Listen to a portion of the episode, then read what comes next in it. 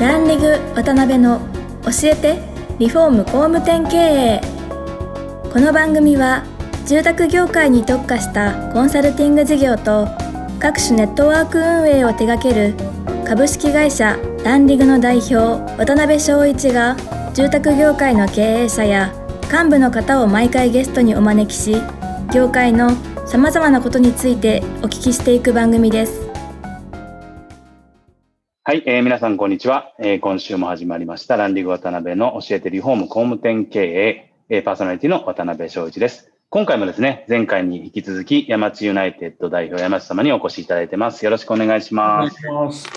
前回、本当もう、第一話目からもう、ちょっと集中して聞きすぎてたら、相当時間が過ぎちゃったんですけ ど、はい、あの、前回の続きから、はい、お聞きできたらなと思います。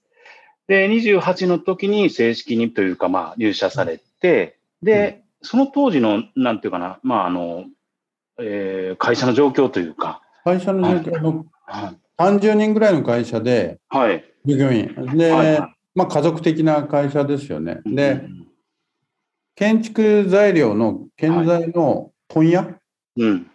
問屋って今あんまり少ないんですけれども、はい。まあ、メーカーさんがいて、はい。まあ、あるじゃないですか、TOTO さんとか、リクシルとか。はい。で、その次に総合商社、伊はい藤町とか、住友商事とか入るんですよ。はい基本的にそうですで、よね。その後に問屋、和菓子屋みたいなのがいて、うんうんその次に建材の販売店さんっていうのがいて、なんとか建材店みたいなのがいて、なんとか木材とか、はそれいで。工務店って行くんですよ。そうですよね。だからちょうどど真ん中のポジションで、はい。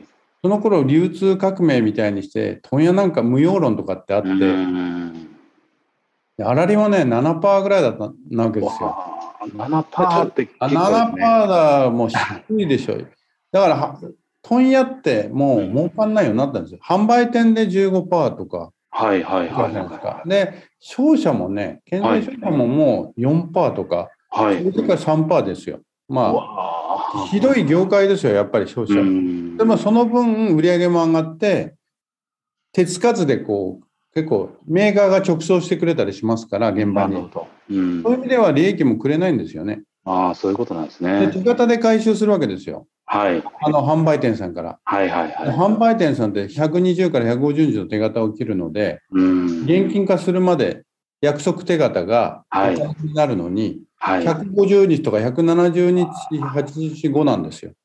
ね。はでい、倒産するわけですよ、バンバンう。ん。そうすると、例えば月に、えー1000万売ってたとするじゃないですか、はい。販売店に。はい。そうすると、4000万とか5000万の売掛金と同じだけは手い。形でまだお金にならないのがあって、それが不当たりになるわけですよ。ああ、なるほどなるほど。ねん、そうす。んると、はい。ええっと、月に1000万ずつ売ってたら、はい。 5000万円とかが回収できなくなっちゃうんですうよ。ん。ねそんな商売やっていて、はい。月年間に1、2社そういうバーンって倒産があるんですよ。はい。利益ほとんど出ないんですよね、倒産しちゃうあの。ーお金が残んないんですよ。まあ、大変な業界で、はい。びっくりしましたね、私も。入社あして。それ、入社して、それ初めて、あ、そういう商売なんやっていうそこうと。そうそううそう、それまで知識ないですから。そそれで、父親もさっき、あこの間言ったように、はいはいはいあの財務出身の、であの、バランスシートを読むのが好きな人で、はい。ずーっとこう、昼飯食いながら、決算書を、自社の決算書を見てるようになったの で、えでいつでも会社辞めるつもりでいたって言ってましたね。あの人に迷惑かけるぐらいだったらっていうことで、例え、ば債務長官にななりそうになったら、はい会社辞めて、そうですねみんなでこう退職金かなんか払って、会社なをるほど解散しようとうんう。んうんうんまうん、あそういうことは聞かされて、でなおかつ私が入ったんだったら、と。はい。この事業はまあ、そう思ううまみがないので、うん、会社を存続させようとしたら、なんか新規事業やったらいいんじゃないのと、自分はやんないけどみたいな。なるほど ね。で、私自身が、あそうか、で、本業もやりつつ、やっぱり本業も引き継がなきゃなんないので、うん。仕入れ担当者とかしながら、はい。まあ、新規事業をどんどん毎年のようにうん売っていったっていうのが、なる高ほ価のど。道なんですよ。ええでちょっと僕も書籍であのお見受けしたんですけど、い一つ目の新規事業はホホームセンターをやられたんでした今っでけ言うと、ジョイフル AK みたいな。ああージョジョイフルホンダか。はいはい、わかります。はみい。たいなあと、なんだ、いろいろあるじゃないですか。カーマン。はいですけど、何のそれノウハウも持たれてない状態で、あ、やってみようっていう感じだったんですかそそれはね、はい私が入社する前に、うちのその会社にいた、なんか企画部長みたいなは人い。なんですよ。はいはいはい。部長っていうか、まあ、兼任してね。うで、んその人が、これからホームセンターいいんじゃないかっていうことで、はうちの父親と相談して、新規事業として、はい。もう土地も決め、土地というか、こここの場所でやって、こういうふうにやろうっていうふうに、どうも決めてたんですね。あ、そうでなんだ私が入社して、うん。私、基本的に暇じゃないですか、入社したばっかりで。仕事が そうね、ですね。はええい。もちろんないので、じゃあ、お前、これ立ち上げやってくれっていうことで、はい。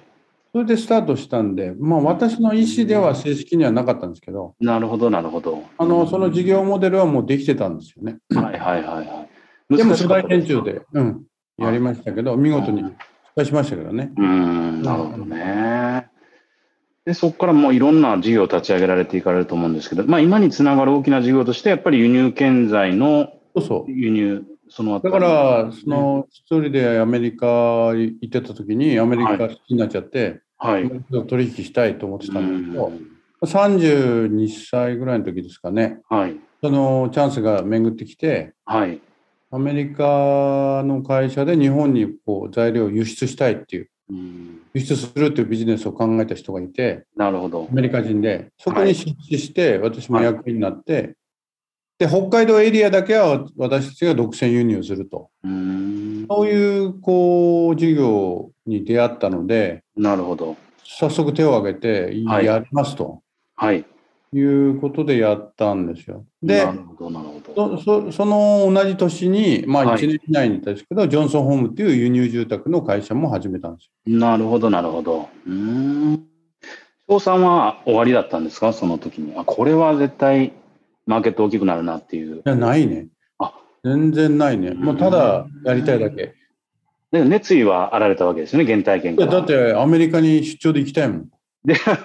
ということでそうすよいね。うそういう次元の低い。いあいえいえいえ。やいや、本当そうなんですよ。よ。あのーいや、もっとちゃんと真面目に言うと、はい、やっぱり新商品開発しないと建材事業ダメだなって思ってたので、そうですよね。うん輸入やるってことは、はい。メーカーの立場になるんですよ。うんうんうん、あの値段設定も粗利7%じゃなくて、あー例えば仕入れ価格の3倍の定価つけた定価は勝手につけれますから、はい、そうメーカー定で価と一緒ですからね。うん。で、そこから何掛けって言って割引して、はい、先ほど来の販売店さん、もしくは工務店さんに直接売れるんですよね。そうですよね。で確かオリジに。ナル商品なんで。確かにで、それで粗利構成もガラッと変わって、うん、あの、めちゃくちゃ儲かるようになったんですよ。なるほど。輸入うん建材を手掛けることによって。はい。あの、ほまあ、こんなに違うのかっていうぐらい、うん、えー、と既存のメーカーの商品を右から左に流すはい。薄利多売の商品商売と自分がメーカーのように発掘してきた海外の商品をうん、自分たちで定価を決めてはい。直接売り込みに行くっていうものの違い激しいんですよああ、そうでしょうやりがいも含めて確かに。うんそれ、で結構ハマって、まあ、毎年アメリカに行くしお客様連れてアメリカにツアー行ったりとかはい、そういうことも楽しいですし、確かに。うん、でその工務店始めたのも、私、全然今でもは建い、築の知識、実はあんまりなくて、はい。なんですよ、あの建築家でもないし、まあ、そうでしょうね。はい、うん持ってる資格はインテリアコーディネーターぐらいしかないんですけど、はい、えーえーっと、その頃ですね、建材の問屋業でその貿易も始めた頃ですけど、はい。まだ、まだ材料がアメリカの建材売れてなかったんですよ。うんうん在庫をちょっとしてみたけど売れなくてなるほどちょ。っと困ってた頃なんですけどはい。札幌のとあるハウスメーカーというかビルダー地方のビルダーさん、まあ10人ぐらいの十数人の会社だったんでしょうけど、うんうんうん。倒産したんですよねあ、なるほど、なるほど。でうちの得意先ではなかったんですけどはい。誰かの紹介でこうたらい回し状態ではい。うちの会私のとこに来たんですよ7人ぐらい残った。うん一個だうん社長以外。あ、買ってくれへんか的なことですよね。いや採用してくれんかっていうことああ、そういうことですね。うやってくれないんでもう新規事業で立ち上げてくれんかと。全員揃ってるんでと。なるほど。で、それが 2x4 のメーカーだったんです。あの、はいコンテンツだったんですよ。小室さん。うんうん。で、これいいなと思って、はい。えっ、と、全く異業種だし、得意先とちょっとバッティングしちゃうの嫌だなとは思ったんですけど、はい。えーまあ、輸入住宅、あの、ゆ建材を輸入していたので、はい。その材料を作って、うん。デザインも含めてライフスタイル、アんアメリカで経験したこうバーバーベキューするようなライフスタイルとかうん。を表現する住宅メーカー作れんじゃないか、その頃どこもなかったんですよ、それ。まあ、そうな全んで国すねにはあったのかもしれないですけど、少なくとも札幌には全然、北海道にはなくて、はい。で輸入住宅メーカーのジョンソンホームっていうのを作ったんですよ。ああ、そうだったんですね。結構、へえこれはいけると思いましたよね。へえ頃私も30代前半で家欲しかったんだけど、はい。ぼん住宅展示場見に行ってもはい。欲しい家が全くなくて、これはやっい。ぱりあのアメリカ放浪してた時のイメージですよねう、ん。 なんでこんな家なんだろう畳の部屋ダサいなとかって思ってなるほど。それで、えーとどのハウスメーカーも畳の部屋ありましたしねありますよね。もうもうあの頃は。でね。で自分でその人たちと一緒に新しいブランドで、うん。あのーインターデコハウスですかね。いやいやジョンソンホームあ、ジョンソンホームで立ち上げられて、ジョンソンホームインターテックはその後またしばらくして10年ぐらいからですからあ、そういうことか。なるほど、なるほど。ジョンソンホームというねアメリカンハウスの、ああ、コムテンでビでル年で。間20棟か30棟、うんまあ多いとしてどんどん伸ばしてて、7、80棟になったのかなっていう、へーあるんですけど。も、あそうなんですね。そういうきっかけだったんですよ。その時はもう本当に自分の住みたい家を作ろうっていううん。で、誰も供給してないのでう、ん。そうするとそこを別会社にしているので、はい。既存の会社からも販売できるじゃないですか、材料そうですね。確かに確かに。うそしん。て、そうやって販売していくうちに、どんどん仕入れのパイプも太くなっていくし、はい。あのーで、そのノウハウができるじゃないですか。あそうの、です輸ね入住宅を建てる。はそい。れを全部教える工務店さんに、はい。全部の北海道の違う地域とか東北のお客さんに、うんノウハウも教えるから材料買ってくださいっていうのを始めなた。るほど、なるほど。B2B それ事がバ業ーンですっね。てそうそうそう。それが当たってはい。伸びていったんですよね。うん。すごい、そこまでは本当にその、ジョンソンホームの立ち上げに起点にして順調に伸びていかれたっていう感じなんですね。まあ、順調かどうかでいうと、うん、客観的に見ると大変だった。うちの父親に、はい。うーんと、住宅会社、2年ぐらい赤字でしたから、はい。早く辞めろって言われましたよ。やっぱりその数字を見るとっていうことですよね。もうこんなのやってたらいいんじゃないっていう、もう全然辞める気なくて、はい。何言ってんの、これから金の卵だよとかって言いながらやってたけど、やっぱり不安ですよね、利益が出ないとね。確かに確かに。うんうんで、そこからホールディングス制、まあ、山地ユナイテッド株式会社っていうのを設立されるまでの経緯ってどんな感じだったんですかえー、とそういうふうにしてジョンソンホームができたり、あと、は建材の住宅冊子を作る会社もあったので、はいなるほど。うん。そういうふうに3社ぐらいの事業があったので、はい。これはホールディングにしたら、ちょうど独禁法が改正されて、はい。純粋持ち株会社っていうのが解禁になったんですよ。今まであーあの財閥解体以来のど、なんか、えーと、権限が集中しすぎるは持ちい。株会社っていうのは禁止になってたんだけど、うんうんなるほど。それが競争力、ほ何、アメリカでは持ち株会社があるので、はい。そういうのをあの独協で規制すると、はい。うーんとなんか成長にブレーキがかかって競争力なくなるじゃないですか。うん確そかれに。で金融機関も含めて持ち株会社に移行 OK になったんですよ。うん、そなるのほニどュー。スを聞いて、はい。ひらめいて、うちもまあちっちゃい会社グループだけど、持ち株会社中心にはい。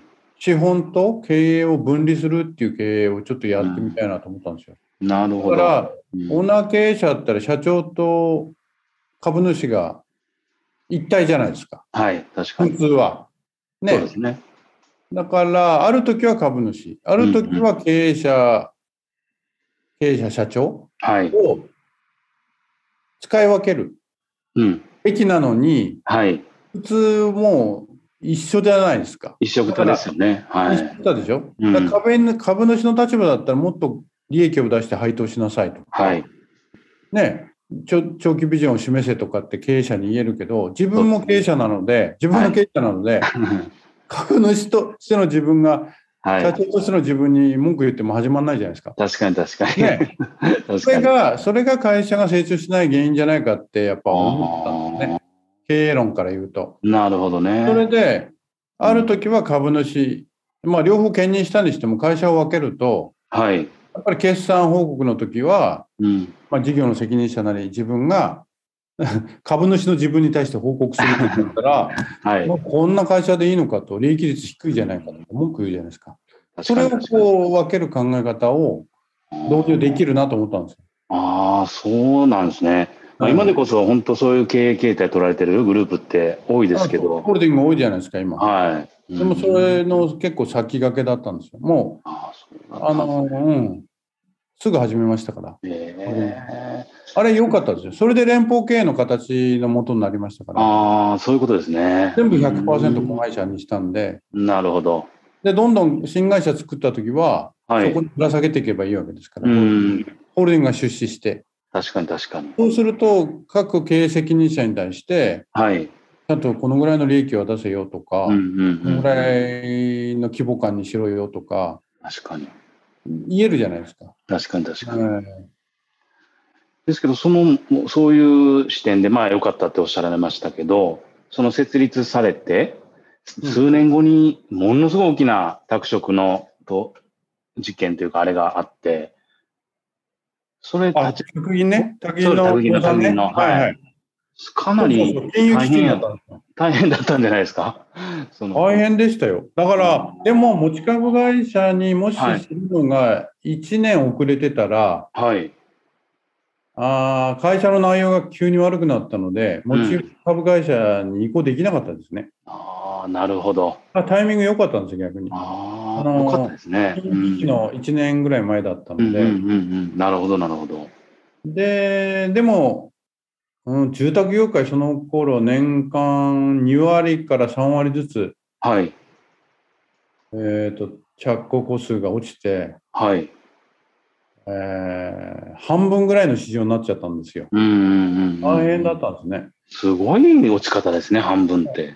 半分になって。で、あそれでもう、倒産も増えるし、あ。はい。我が社ももうあの結構銀行からいじめられたり、大変だったんですうん、でちょっと書籍にも書かれてましたけど、数億の負債抱えられて、そうそう、得意先の工務店1億円未払いで倒産したりとかあ、そうそういうのもあって、あめちゃくちゃ大変だったんで、あのはい会社の規模ももう半分ぐらいに縮小になりましたね。ーなるほどね。リストラ基調になったんですよ。ええあーで、それどういうふうに乗り越えていかれたんですかまあ、いろんな要因はあると思うんですけど。いろいろあるんですけど、やっはぱいり商品開発、すすごい考えたんですよ。で、いろいろ本格的にやったんだけど、うんうんうん。最初にやったのはあんまりうまくいかなくて、はい。まあ2、3いろいろやったんですけど、うんうんうん。最終的にうまくいったのが、その住宅のフランチャイズ、インターテックハウインターネットあ、その時だったんですね、インターネットス。すっごい考え抜いて、なるほうどち。の強みは何かなと思った時に、輸入、はいジョンソンホームっていうハウスメーカー持ってると。はい。でもそこも業績急に悪くなったんですよ。そうんうのんう高んうん。級輸入住宅だったんですよ。あそこあ。 80万とか90万。まあ、結構あれですね。うん。それで金融危機でもう売り上げが半減しちゃってなるほど。で、あのー会社もすごい業績悪くなっうーん。てるけど、ノウハウはあるじゃないですか、デザイン力とか、そうですね。うそん。れから資材の調達力とか、施工はい力とか、で、あとうち、グループに家具の会社ももうありましたから、はい家具の製造、はてい。かインテリア強かったんですよ。なるほど、なるだほからど。インテリアもセットして売れないかみたいなああ、話いいになってですね。今でこそね、そういう売り方も多いですけど。だからデザインと。か、はい。あのインテリアとか、全部オール込みで、うん。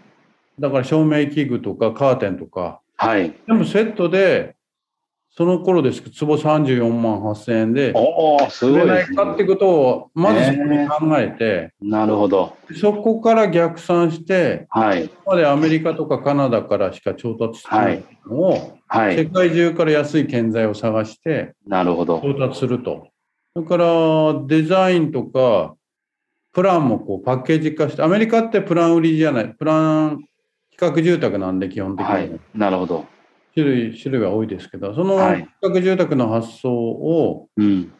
入れ入れるとコストダウンになりますから、はい。